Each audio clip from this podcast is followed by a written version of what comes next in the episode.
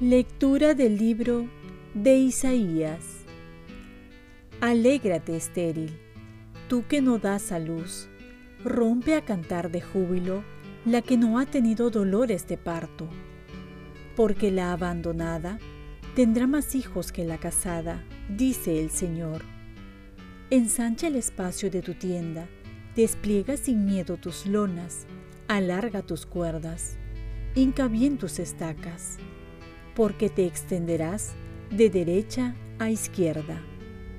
Tu descendencia heredará las naciones y poblará ciudades desiertas. No temas, no tendrás que avergonzarte, no te sonrojes, no te afrentarán. Olvidarás la vergüenza de tu soltería, ya no recordarás la afrenta de tu viudez. Tu esposo es aquel que te hizo, su nombre es Señor Todopoderoso. Tu Redentor es el Santo de Israel. Se llama Dios de toda la tierra. Como a mujer abandonada y afligida, te vuelve a llamar el Señor. ¿Acaso se puede despreciar a la esposa de la juventud? Dice tu Dios.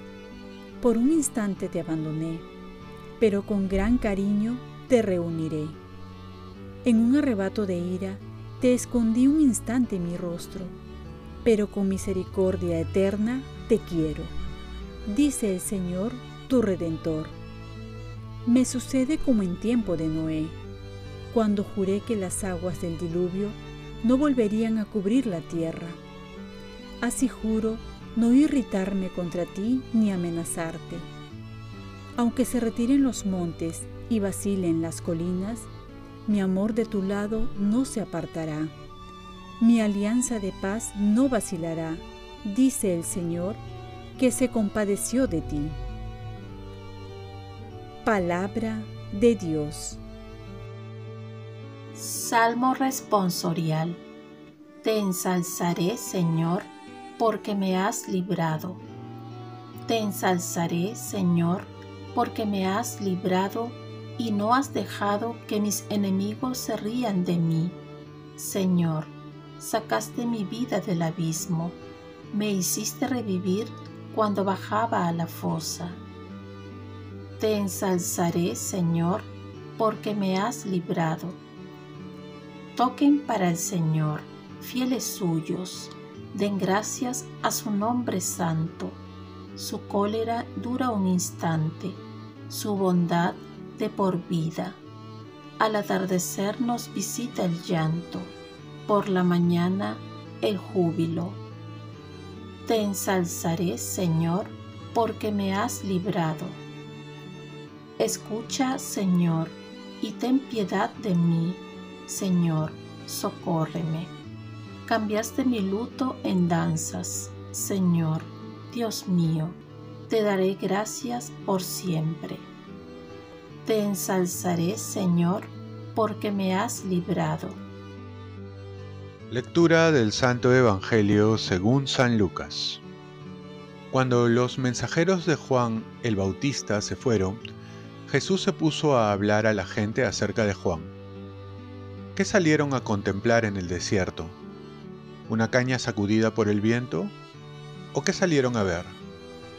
¿Un hombre vestido lujosamente?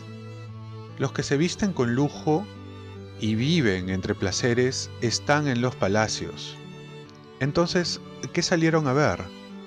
¿Un profeta? Sí, les digo, y más que un profeta, Él es de quien está escrito. Yo envío mi mensajero delante de ti para que te prepare el camino. Les digo que entre los nacidos de mujer nadie es más grande que Juan aunque el más pequeño en el reino de Dios es más grande que él. Al oírlo, toda la gente, incluso los publicanos, que habían recibido el bautismo de Juan, reconocieron la justicia de Dios, pero los fariseos y los maestros de la ley, que no habían aceptado su bautismo, frustraron el designio de Dios para con ellos. palabra del Señor. Paz y bien. ¿Qué hemos salido a buscar? ¿Al niño Dios o sus regalos? Ante la pregunta de Jesús, ¿qué saliste a ver? En el fondo nos pregunta también a nosotros, ¿qué estamos buscando en esta vida? Se nos presenta dos personas. Una, que es San Juan Bautista, que busca los valores del reino de Dios, y otro, que son personas que viven superficialmente según los valores del mundo. Jesús elogia a Juan porque tiene una razón por qué vivir, conoce su misión y entrega su vida por ello. Esto lo lleva a poner todo lo demás al servicio de su misión. ¿Conocemos nuestra misión en esta vida? Por eso, lo primero es buscar. El Papa Francisco nos dice, buscar a Cristo debe ser el anhelo incesante de los creyentes, de los jóvenes y los adultos, de los fieles y sus pastores es preciso impulsar, sostener, guiar en esta búsqueda. El que busca encuentra, dice la palabra de Dios. Por eso es importante saber qué estamos buscando. Si buscamos a Dios, lo encontraremos porque Dios se muestra a los que lo buscan. Y en este tiempo de Adviento es tiempo para buscar. Víctor Frank decía, busqué a Dios y Él me rehuyó. Busqué mi alma y no la encontré. Busqué a mi hermano y encontré las tres cosas. Se acerca la Navidad y en este tiempo nuestro corazón se vuelve solidario. Por ello, no nos quedemos en un simple altruismo en esta fiesta, sino que debemos ayudar al prójimo. Pero esta ayuda no solo puede quedar ahí, sino tenemos que trascender para encontrar a Dios en el prójimo. Para que nuestra ayuda sea movida no solo por el amor al prójimo, sino por el amor a Dios. Oremos.